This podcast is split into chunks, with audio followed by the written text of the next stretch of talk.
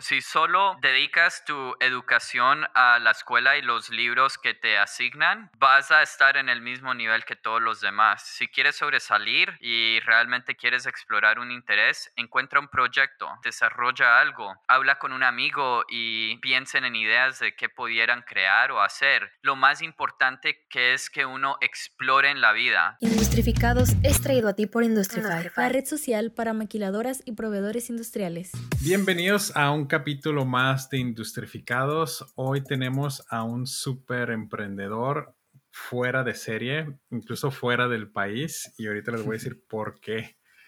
¿Por qué estoy entrevistando a alguien que no es mexicano y no está en, en México? Él es Julián Álvarez, él es Software Engineer en Facebook, co-founder y CTO de Vice Vice es una plataforma digital que ayuda a personas a encontrar un mejor trabajo, simplifica el proceso de contratación para empleados. También es host de Investing the Future podcast y es un mindset designer. Julián, bienvenido. Gracias, Miguel. Un honor de estar acá. Gracias por la invitación. A ver, antes que nada, ¿qué es un mindset designer? Porque es, este es un término nuevo para mí. Sí, claro. Entonces, eh, mindset primero que todo en español es mentalidad y designer es diseñador. Entonces, eh, me gusta pensar en cómo puedo diseñar mentalidades mejores y la razón por eso es porque yo creo que una de las claves más grandes del éxito es la mentalidad que uno tiene, porque es que lo que pasa en el mundo a veces no es tan importante de cómo eh, lo procesamos en nuestra mente y nuestro, nuestra mentalidad es literalmente el procesador que utilizamos para entender todo lo que está pasando en nuestro mundo. Entonces, por ejemplo, te puedo dar unos mindsets claves que yo tengo en mi vida uno de los más grandes que tengo es que eh, el único fracaso es perder la oportunidad de aprender. Entonces el fracaso no es fracasar, sino perder esa oportunidad de aprender del fracaso. Eh, y, entonces eso es como un ejemplo básicamente de cómo uno puede ver eh, los problemas que mucha gente ve problemas como algo muy negativo, algo que es uno no quiere enfrentar o algo que lo estresa a uno mucho, pero yo veo problemas como oportunidades. Eh, son oportunidades de crecimiento personal y profesional, son oportunidades de impacto, porque las más personas que tengan un problema y lo más grande que sea el problema, el mayor potencial de impacto que uno va a poder tener. Y también los problemas crean la oportunidad de también eh, uno ganar buena cantidad de dinero, porque si uno resuelve un problema muy grande para muchas personas, eso crea una oportunidad financiera gigante. Entonces, eso es un ejemplo muy clave de una mentalidad eh, que uno vuelta por decir, una mesa y ver las cosas de una manera muy diferente. Y cuando uno tiene esa perspectiva, uno actúa, uno se siente y, y al respuesta del sentimiento, uno actúa diferente. Y eso es lo que importa. Tú eres muy joven, sé que eres centennial. Este, ahora sí que es, creo que eres el primer centennial que, que entrevisto, ¿no? Y que, que veo como, como emprendedor. Este, ¿de, ¿de, dónde nace esta hambre? Uy, es una pregunta muy difícil porque lo, he sentido este, este hambre, esta ambición desde que era muy, muy joven. Em, pero pues inicialmente esa ambición, ese, esa hambre se manifestó como un deseo por el dinero. Simplemente no sé por qué tenía el deseo de querer ser muy rico, como de pronto es mucho. Pero el problema es que nunca hice como mucho en respuesta a esa ambición, como sabía que estaba ahí, pero no la estaba escuchando y no estaba haciendo el trabajo que necesitaba para eh, potenciar esa ambición. Y no fue hasta que fui a un seminario de alguien que se llama Tony Robbins, que es básicamente un un coach de mentalidad y del éxito. Y él tiene estos seminarios en persona y fui a unos de ellos. Y básicamente por los conceptos tan fundamentales que me comunicó de el impacto que uno, del propósito que uno debe tener en la vida y el mapa de cómo lograrlo y el valor de darle a los demás, especialmente los que no tienen tanto privilegio. Eh, eso fue lo que ayudó a redefinir mi propósito, hacer algo que era mucho más grande que cualquier cosa que yo pudiera hacer individualmente. Entonces fui de tener una ambición que era centrado en mí mismo, un deseo por dinero, y eh, redefiní esa, ese propósito, esa ambición a ser algo mucho más grande que cualquier cosa que, que yo pudiera hacer en mi vida. Y cuando hice ese cambio a ser externo, ese propósito tan grande, ser externo, ya por fin, por la primera vez en mi vida, sentí que estaba actuando alineado con esa ambición y esa hambre que siempre tuve. Y ahora lo he pensado mucho y si yo hablo de, esa hambre, de dónde viene y la ambición, yo te puedo dar razones, pero nunca voy a poder saber la razón principal. Pero, pero bien rápido te pudiera contar varias cosas. Eh, la primera es que yo me doy cuenta que la calidad de vida que yo tengo hoy en día eh, en gran parte viene por todos los desarrollos, todas las tecnologías que tenemos hoy en día. Y sé que las personas que crearon e innovaron esas tecnologías sacrificaron muchísimo, muchísimo sacrificio y esfuerzo e inversión de dinero para poder producir esas tecnologías que tenemos hoy. Y una, de las cosas que me motiva mucho es básicamente querer eh, querer contribuir a esa, esa legacía de innovación. Ese legado de innovación, exacto. Sí. Si escuchan un poco raro el, acento de, Julián, es porque este, él es colombiano, pero es eh, nacido en Estados Unidos, ¿no? Mayor parte de su vida ha estado en Estados Unidos, pero de, hecho, este, un, pequeño paréntesis, ¿no? La primera vez que hablé contigo, eh, eh, no sé si recuerdas, me quedé sorprendido de que hablaras, hablaras español, ¿no? Y lo hablaras tan, tan, fluido. Este, regresando otra vez a, lo que estábamos platicando, eh, ¿en qué punto esto que estás contando converge con lo que es Vice? O sea, ¿cómo, cómo inicia? Porque algo, algo sucedió, ¿no? Sin duda. Entonces, em, primero puedo contar un poquito de, de Vice y cómo yo me conecto a la misión de lo que estamos haciendo. Entonces, em, yo soy el director técnico y el CEO de la empresa eh, que se llama Bryce. Él tuvo la experiencia de vivir en China por unos meses y vio cómo mm, los problemas que habían en la industria maquiladora para las fábricas y también para los trabajadores de maquiladora. se dio cuenta que muchos trabajadores de maquiladora no estaban contentos y a veces había mucho abuso y no los trataban bien y al mismo tiempo las fábricas están sufriendo mucho de tasas de rotaciones extremadamente altas. Y hoy en día sabemos que muchas de las fábricas eh, en, en México tienen tasas de rotación tan altas como 90 a 120% de su fuerza laboral cada año, eh, que es por decir que mayoría de los trabajadores no se quedan ahí por más de un año y eso implica costos eh, muy altos de reclutamiento y de tener que entrenar, entrenar estos empleados nuevos. Entonces, al ver como que hay, había muchos problemas muy grandes, eh, se inició esta idea de, de VICE, que VICE en inglés eh, es corto por Incentivizing Good, lo cual en español es incentivando el bien.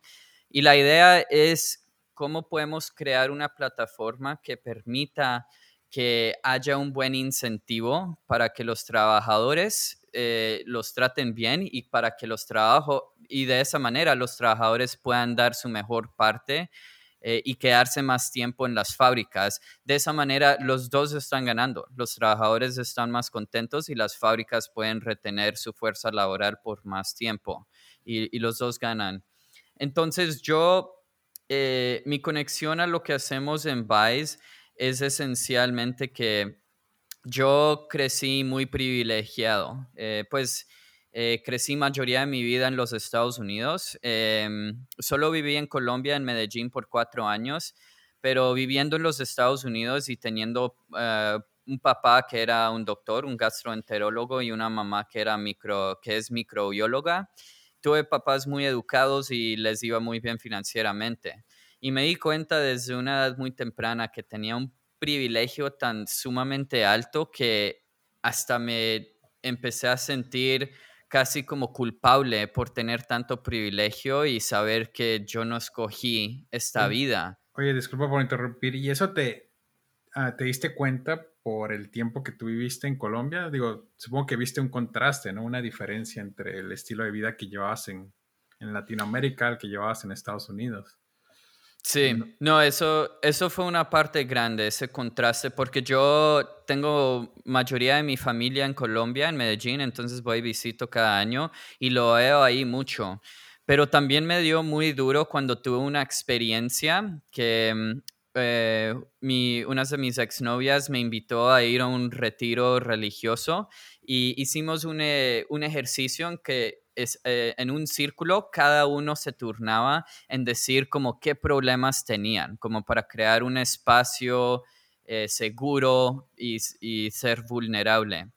Y todos estaban contando como problemas de abuso eh, sexual, de drogas, de no tener suficiente dinero, todo tipo de problemas. Y después cuando llegaron a mí, casi que quería llorar porque no tenía ningún problema para contar. es un problema de primer mundo.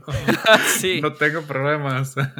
Exacto, no, me dio muy duro y, y después dije como lo siento, pero no tengo un problema, ojalá los pudiera entender. Pero después un ángel que estuvo en ese círculo me dijo que pues de pronto para ti es importante que no tengan los problemas para que les demuestres a los demás que es posible en ese mundo. Entonces, esa experiencia combinado con lo que he visto de la pobreza en Colombia y en otros países, es lo que me motiva a, cuando, cuando pienso en mi privilegio, yo pienso que tengo básicamente dos opciones. Puedo tomar mi privilegio como una ventaja y, y nomás como vivir una vida cómoda y contenta y estar bien, o puedo tomar toda la ventaja que pueda de las oportunidades que me da ese privilegio para maximizar mi crecimiento y de esa manera poder eh, crear un impacto mayor en el mundo, especialmente para los que no nacieron en tanto privilegio como yo. Entonces eso es algo de lo que me motiva considerablemente. Eh, y, regresando a, ese momento de, ahora es que en el que todos estaban hablando de sus experiencias, ¿te sentiste como como que no encajabas, ¿no? Supongo, o, fue algo así como, tal vez como no, no, pertenezco aquí, este... Sí, no, sin duda, sentía que no, no era justo. Lo más que sentía era como que no es justo que estas personas tengan estos problemas y que yo no los tenga simplemente porque tuve la suerte de nacer con unos papás y una familia y en un país en que tenía todas todos estos privilegios. Eh, entonces sí, me, me, como literalmente me sentí tan mal que quería tener los problemas de ellos simplemente para poder sentirme como en el mismo rango que ellos. Sí, sí, de, de, hecho incluso eh, tengo conocidos que, han ido como a sesiones de alcohólicos anónimos o, ya con otros problemas y te sientes desencajado, ¿no? O sea, simplemente, como, dicen los americanos, ¿no? You don't fit in. pero, pero es nuestra naturaleza querer encajar, ¿no? Querer socializar y empatizar, pero si a veces no tenemos, lo, ahora sí que experiencias similares, pues sentimos que no podemos empatizar con, con las otras personas. Entonces, eh, eh, ¿cómo, te contactó ahora sí que eh, Bryce, el, tu cofundador? Ah, Regresando a la historia.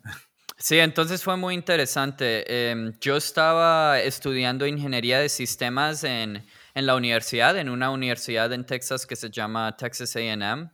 Y em, Bryce también estaba en esa misma universidad y él tenía esta idea. Entonces, él hizo algo muy inteligente. Él contrató a los profesores de ingeniería de sistemas eh, diciéndoles que tenía esta idea y que estaba buscando ingenieros. Entonces, una forma muy inteligente de encontrar ingenieros.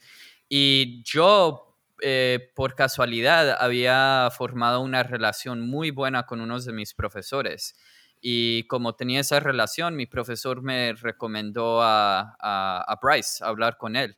Y después de hablar con Bryce y, escuchar la misión y todo lo que estaba haciendo, eh, entendí que la misión y lo que quería hacer era extremadamente difícil, pero también me di cuenta que era súper importante y el impacto potencial si podríamos ser exitosos es masivo porque literalmente de trabajadores de maquiladora y también pues de trabajadores de bajos recursos hay billones alrededor del mundo. Entonces el impacto potencial era gigante y me di cuenta que bueno, puede que la probabilidad de éxito no sea grande, pero por ser algo tan importante, no importa si, si no lo logramos, pero por lo menos tenemos que intentar porque esto es así de importante.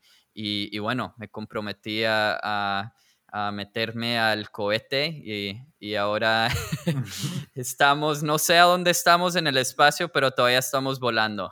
Claro, se llama emprender, ¿no? Sí, sí, exacto. ¿Y, por qué escogieron Tijuana como, como el lugar, ahora sí que para, para iniciar el, el startup? Sí, entonces escogimos Tijuana por varias razones. Primero que todo, está muy cerquita a los Estados Unidos, entonces es ah, muy, muy fácil viajar hacia allá. Eh, y más ahora para mí que me acabo de mudar a Silicon Valley, en California, entonces me queda mucho más cerquita ir a San Diego. Y fuera de eso, eh, Tijuana es una área eh, industrial extremadamente grande. Yo creo que el dato es que tienen más de 2.000 fábricas y más de 300.000 eh, trabajadores de maquila. Entonces nos pareció que era una oportunidad muy grande para poder meternos y empezar con la industria de maquiladora. Y ahorita han estado platicando con eh, ahora sí que los clientes de ustedes, los usuarios beneficiados, uno de los clientes son como rango de inspectores, operadores, este, que es la, ahora sí que las, personas vulnerables, ¿no? Que, necesitan estar informadas de cuáles son las condiciones de trabajo en, ciertas empresas. Este, tú has visitado algunas veces Tijuana, me comentabas eh, anteriormente. Eh, ¿qué historias has escuchado que, que dices, sí, esto vale la pena seguir haciéndolo, ¿no? Sí, exacto. Entonces, a ver, eh, sí, nosotros nos enfocamos particularmente en los trabajadores de maquiladora como operadores de ensamble eh, y cosas a ese estilo. Y sí, he tenido la oportunidad de visitar a Tijuana dos veces y en esas ocasiones he podido hablar con los trabajadores de maquiladora. Y he hablado con muchos, pero uno de los cuentos que más sobresalió para mí fue que le pregunté a, a unos de los trabajadores qué le pareció sus experiencias laborales y me dijo que de las ocho mm, eh, fábricas en que ha trabajado, no se sintió respetado en ninguna de esas fábricas.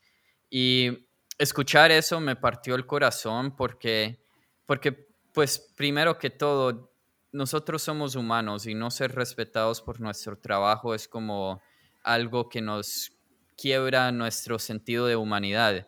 Y fuera, fuera de eso, es como, ¿cuánto cuesta eh, tratar a un trabajador bien? ¿Cuánto cuesta respetar a alguien?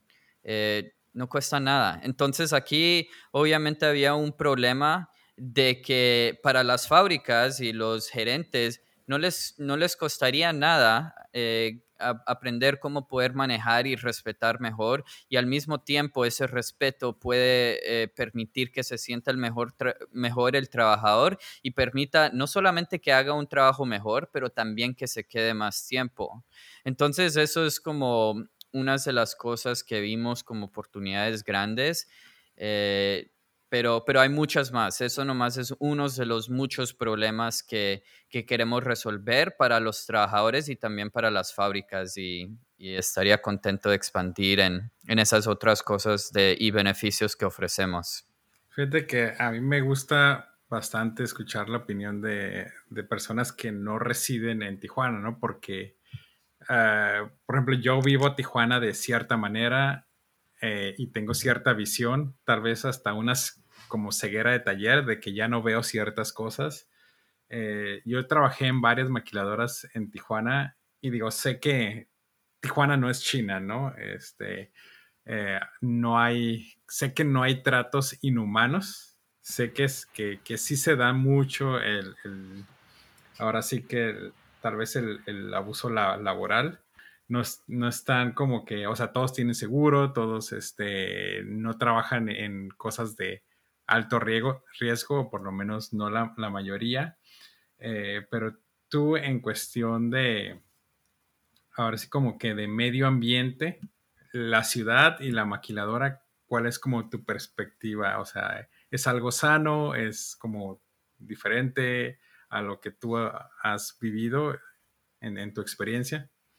Sí, entonces yo creo que sintiendo la pregunta correcta de la perspectiva de la industria maquiladora, eh, yo creo que pues lo que hace la industria es, tiene tanto valor para el mundo, como eh, tú, tú ves aquí los americanos en los Estados Unidos, a toda hora estamos comprando cosas en Amazon. Eh, somos consumidores gigantes. Y eso significa que las marcas que venden estos productos necesitan pues que producir y, poder diseñar y, manufacturar estos productos fácilmente. Y ahora ese cargo les, llega a las fábricas. Em, y, y, ya es la responsabilidad de las fábricas que puedan producir los productos de alta calidad y suficientemente rápido para cumplir con las demandas tan altos que consumidores como yo tienen, que queremos nuestros productos disponibles a toda hora y entre dos días o un día. Sí, a más tardar eh, un día, por favor. Porque... sí, sí, o si no, si no pues ¿para qué?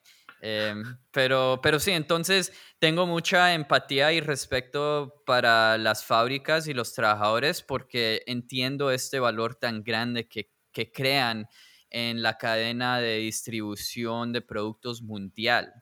Eh, entonces, teniendo eso en cuenta, me parece una industria muy interesante, pero al aprender más de la industria y los trabajadores y las fábricas y cómo manejan todo, noto que hay eh, una cantidad de problemas gigantes y muchas ineficiencias.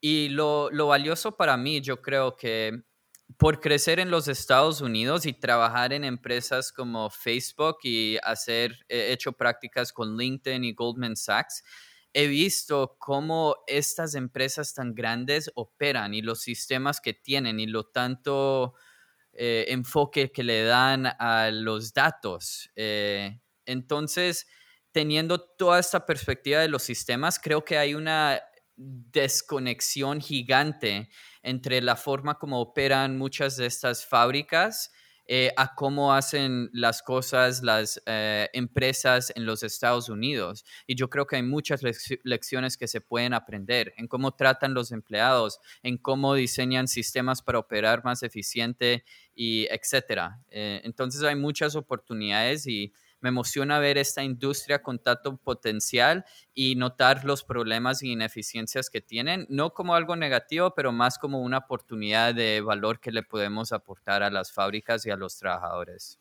Sí, fíjate, para mí, uh, digo, a mí me, me, me emociona hablar de, de, este tema, ¿no? Porque yo veo la fábrica y la maquiladora como, como un lugar muy olvidado por la parte de servicios, por la parte de tecnología que irónicamente, pues toda la tecnología que estamos usando en este momento, los audífonos que traemos, la computadora, se hacen ahí, ¿no? Pero como les he dicho a mis invitados anteriores, o sea, pero todo se hace a puerta cerrada. O sea, en algunos casos, o sea, no ves ni ventanas, ¿no? O sea, y no se puede documentar, no se puede hablar de lo que pasa adentro porque a veces son secretos industriales. este, no es como una oficina, ¿no? Que, que tal vez la persona puede tener como su, no sé, su TikTok y puede hacer, este, compartir cosas de su trabajo y no hay, no hay mayor problema, ¿no? Porque no hay como secretos industriales o no tienen ciertas eh, privaciones, ¿no? Una, una, de las cosas, de hecho, entré a la plataforma hace poco a, a Vice y estuve leyendo varios de los comentarios más para corroborar si era, si era cierto, ¿no? entonces sí hay mucho de que de, la parte en que no solamente me dan cinco minutos para ir al baño, ¿no? Este, creo que eso es, es, es muy, o sea, sí es creíble, totalmente lo creo, ¿no? O sea, sí, sí, sí lo he, lo he visto, ¿no? Pero, por ejemplo, una persona que tal vez tenga alguna discapacidad o que tenga una, una condición médica que, que, pues no le permita durar cinco minutos en, en, el baño, ¿qué sucede ahí? ¿No? Le vas a aplicar el reglamento este, entre otras cosas extrañas, ¿no? Que, que, que sucede. Pero, por ejemplo, hablabas de, de la parte de productividad. Eh, por ejemplo, los que hemos trabajado en, en, producción, yo que trabajo en producción, pues los supervisores tienen un, una agenda, ¿no? Al día. Dicen así como que no, ocupamos producir tanto al día y pues los trabajadores tienen que estar, ahora sí que tienen que te necesito 16 horas, ¿no? En, el día. Y, y pues eso debería de ser opcional. No todas las máquinas lo, lo respetan, pero este, creo que esta plataforma que están haciendo, que es como, ahora sí que compartiendo, democratizando la, la, la información, es súper valioso para el empleado, los, ahora sí que los más vulnerables, y también para el empleador, como, como tú dices, ¿no? Así como que a ver por qué se me está yendo toda esta gente, ¿no? Hace poco, hace unos años, este, empresas de corrugados, de cartón, aumentaron su salario, pero mucho más arriba de, de lo que cualquier otra empresa aumentaría el, el mínimo, ¿no? Y era porque su rotación de personal era muy, muy grande y sus condiciones laborales pues eran muy rígidas, ¿no? porque todo el tiempo están haciendo cajas ellos. O sea, Amazon ocupa cajas, este, Samsung ocupa cajas, todo el mundo ocupa cajas porque todo el mundo está haciendo eh, envíos, haciendo shipping las 24 horas, ¿no? Y ya ahorita, pues muchas maquilas no, ni cierran las puertas, están 24/7, están abiertas, ¿no? Nunca apagan la luz y siempre está el, guardia ahí nomás este, turnándose, ¿no? Entonces, entre más eficiente queremos las cosas, este, más presionamos a, las personas, ¿no? Entonces, si no dan el, ancho, pues incluso buscamos máquinas que hagan su, trabajo, ¿no? Sí, porque no están dando ancho. Siendo que, bueno, yo creo que hay ya lo he dicho antes, ¿no? Y tal vez ya los enfadé con, con esto, ¿verdad? Pero, pero eh, siento que ahorita hay trabajos que deberían de, hay personas que están haciendo trabajos que las máquinas deberían de, de hacer, ¿no? y, y, creo que es una, simplemente una super oportunidad y la verdad pues te felicito por el trabajo que, que están haciendo. Y bueno, ya te voy a dejar platicar porque ya estoy hablando mucho. ¿Cuál es, cuál es la visión? ¿Cómo, ¿Cómo te gustaría ver a Vice o cómo te gustaría ver las ciudades industriales? Digo, todo está enfocado a, un, a una mejor calidad de, de, vida, ¿no? Para las personas que están trabajando. Pero ¿cómo te lo, te lo imaginas tú? Sí, entonces eh, yo creo que en términos de la visión y hacia dónde queremos ir, hay, hay que considerar los trabajadores y también las fábricas en este escenario. Entonces, para los trabajadores, yo creo que no simplemente es permitirles que puedan tener la información que necesiten para hacer eh, una decisión buena sobre dónde trabajar y ayudar a mejorar las condiciones de trabajo. Pero como mencionas, eh, hay un riesgo muy grande de que muchos de esos trabajadores pierdan eh, su trabajo a máquinas y ese riesgo sigue aumentando con el tiempo mientras que va mejorando la tecnología. Y mucha, mucha gente hoy en día eh, está tan enfocado en sobrevivir y en el presente que no se dan cuenta el paso tan acelerado a lo cual está avanzando la tecnología. Entonces realmente es un riesgo muy grande y una visión muy grande para nosotros es cómo podemos eh, educar y darle las habilidades a los trabajadores para que puedan avanzar en sus vidas profesionales. Y es un problema, un reto muy, muy importante, pero muy grande para nosotros, porque muchos de esos trabajadores no terminaron eh, la prepa, eh, no tienen mucho tiempo disponible, no tienen como mucho dinero disponible para poder pagar por la educación y de pronto unos de ellos no, no tienen tanta motivación para aprender. Entonces, un reto enorme, muy grande, pero extremadamente importante para nosotros resolver.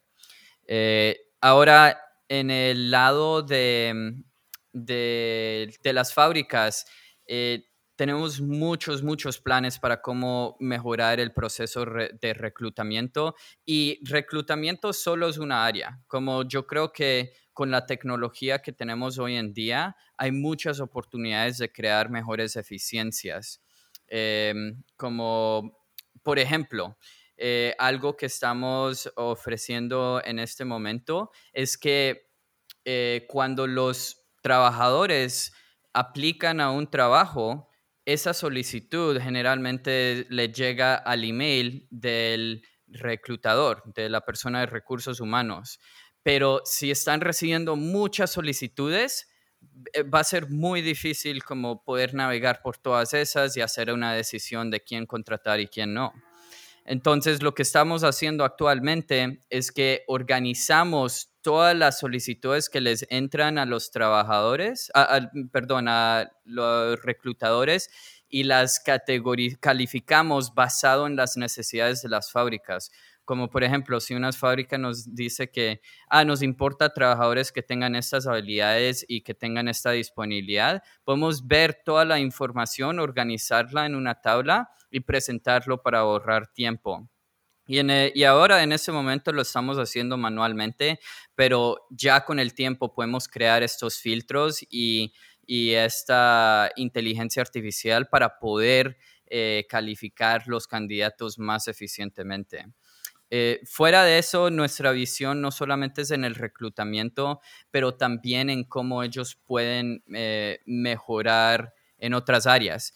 Y como nosotros eh, vamos a estar trabajando con muchas fábricas, hay una oportunidad muy grande de que podamos ofrecer servicios de consultoría para identificar ineficiencias y poder resolverlas con soluciones técnicas y también darle a las fábricas la información, los datos que ellos necesitan para que puedan saber cómo les está yendo y qué oportunidades tienen para mejorar.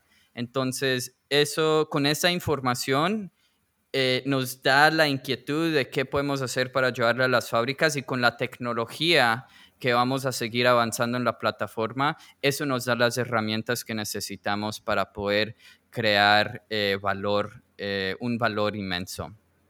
¿Y cuál es el mayor reto que tienen ahorita ustedes? uno de los retos más grandes que tenemos es la visibilidad. Todavía somos relativamente nuevos, entonces no tenemos eh, tantas fábricas en la plataforma. Eh, y sí, honestamente ha sido difícil como entrar a, esta área, a, la industria maquiladora, porque muchas fábricas eh, quieren ver como resultados anteriores y, por no tenerlo tanto es, es como difícil. Y por eso parte de lo que estamos ofreciendo en nuestros beneficios en este momento es que estamos ofreciendo cuatro meses gratis a las fábricas para que puedan crear ofertas de empleo gratis.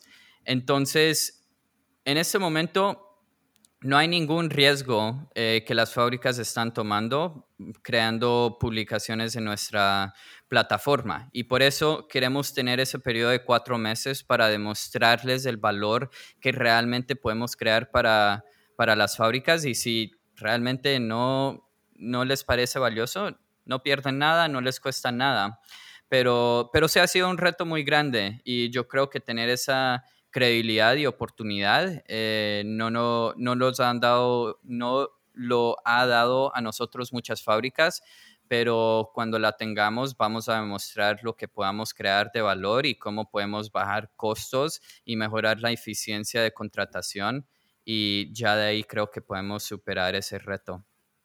Ah, perfecto. ¿Cuáles han sido los comentarios de los operadores que, han entrevistado? Sí, entonces ellos eh, realmente les gusta la plataforma mucho porque pueden lo, más que escuchamos de ellos es que realmente facilita la decisión sobre dónde trabajar porque tienen más información y esa información empodera que ellos puedan hacer una mejor decisión eh, sobre dónde trabajar, ¿cierto? Y, y la cosa es que esto también le beneficia a las fábricas. Porque si un trabajador escoge ir a tu fábrica después de tener mejor información, eso significa que es más probable que el trabajador se quede con la fábrica más tiempo porque saben cómo va a ser e, ese trabajo. No va a haber sorpresas que puede resultar en que ah, se vayan después de como unas semanas o de un mes.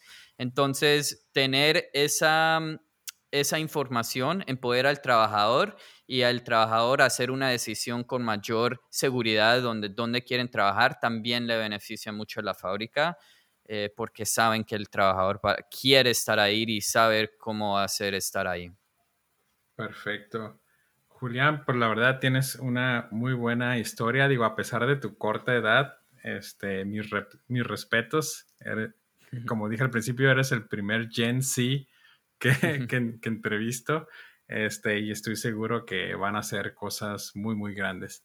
Entonces, llegamos a la sección final de preguntas y respuestas. Eh, primera pregunta, comida favorita.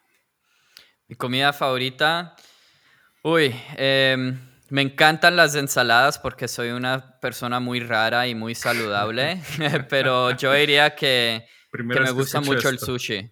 Sí, sí, me gusta, pero sí me gusta mucho el sushi, pero yo soy básicamente una planta y la razón por eso es porque me importa tanto la salud porque es lo que me da energía y la energía me ayuda a pensar mejor y a hacer más, más cosas. Eh, mejor bebida. Mejor bebida, el vodka. ah, ok. Te fuiste al otro extremo. y, sí, sí, no, no puedo decir tequila porque eh, no tengo sangre mexicana, desafortunadamente. No, no te preocupes. Puedes tomar tequila sin, ser mexicano. Eh, el mejor momento. Mejor momento. Eh, yo creo, sí, fue cuando me, dieron, me dio mi oferta para una práctica LinkedIn. Eh, como ingeniero. Y fue un momento muy especial porque antes de ese momento había tenido como 38 eh, entrevistas con 19 empresas y casi todas me habían rechazado y pensé que no iba a poder lograr. entrevistas. Sí, no, fue una cosa loca. Me, me enfoqué 100%, dediqué día y noche de esfuerzo a practicar para esas entrevistas técnicas que son muy difíciles y no importa qué tanto estudiaba y qué tanto sentí que me fue bien, seguía escuchando rechazo después de rechazo. Y cuando por fin me, me dio ese primer sí LinkedIn, casi que me trago una botella de vodka entera. y, mis papás estaban brincando con tanta alegría que, que, era, era un momento muy bonito. Y estaba, y era muy charro porque estaba viendo un partido de fútbol con mi papá y cinco, literalmente como medio minuto antes de que me llamó LinkedIn para darme la oferta, el, en el partido metieron un gol el equipo de mi papá, el Independiente Medellín. Y ahí mismo, después de que ocurrió ese gol, me, me dieron la llamada con la oferta. Oh, Entonces fue, genial. fue ridículo. fue perfecto. sí, sí, sí. Mejor libro. Uy, eso es difícil, leo mucho. Eh, yo creo que la biografía de, Elon Musk es uno de mis libros favoritos porque lo que ha logrado ese hombre y la forma como lo ha hecho y cómo se ha preparado y cómo piensa es tan supremamente supernatural que como, como yo siendo emprendedor es algo tan inspirante eh, ver cómo él ha podido lograr lo que ha hecho y, ver cómo piensa realmente y cómo maneja a su gente. Entonces, ese es uno de mis favoritos libros. Cool, sí, yo, yo también lo, lo, leí, está, está muy padre. Un poco triste ciertas cosas, pero bueno, será para, otra ocasión. Este, si pudieras regresar al momento en que terminaste eh, la preparatoria, ¿qué decisiones cambiarías?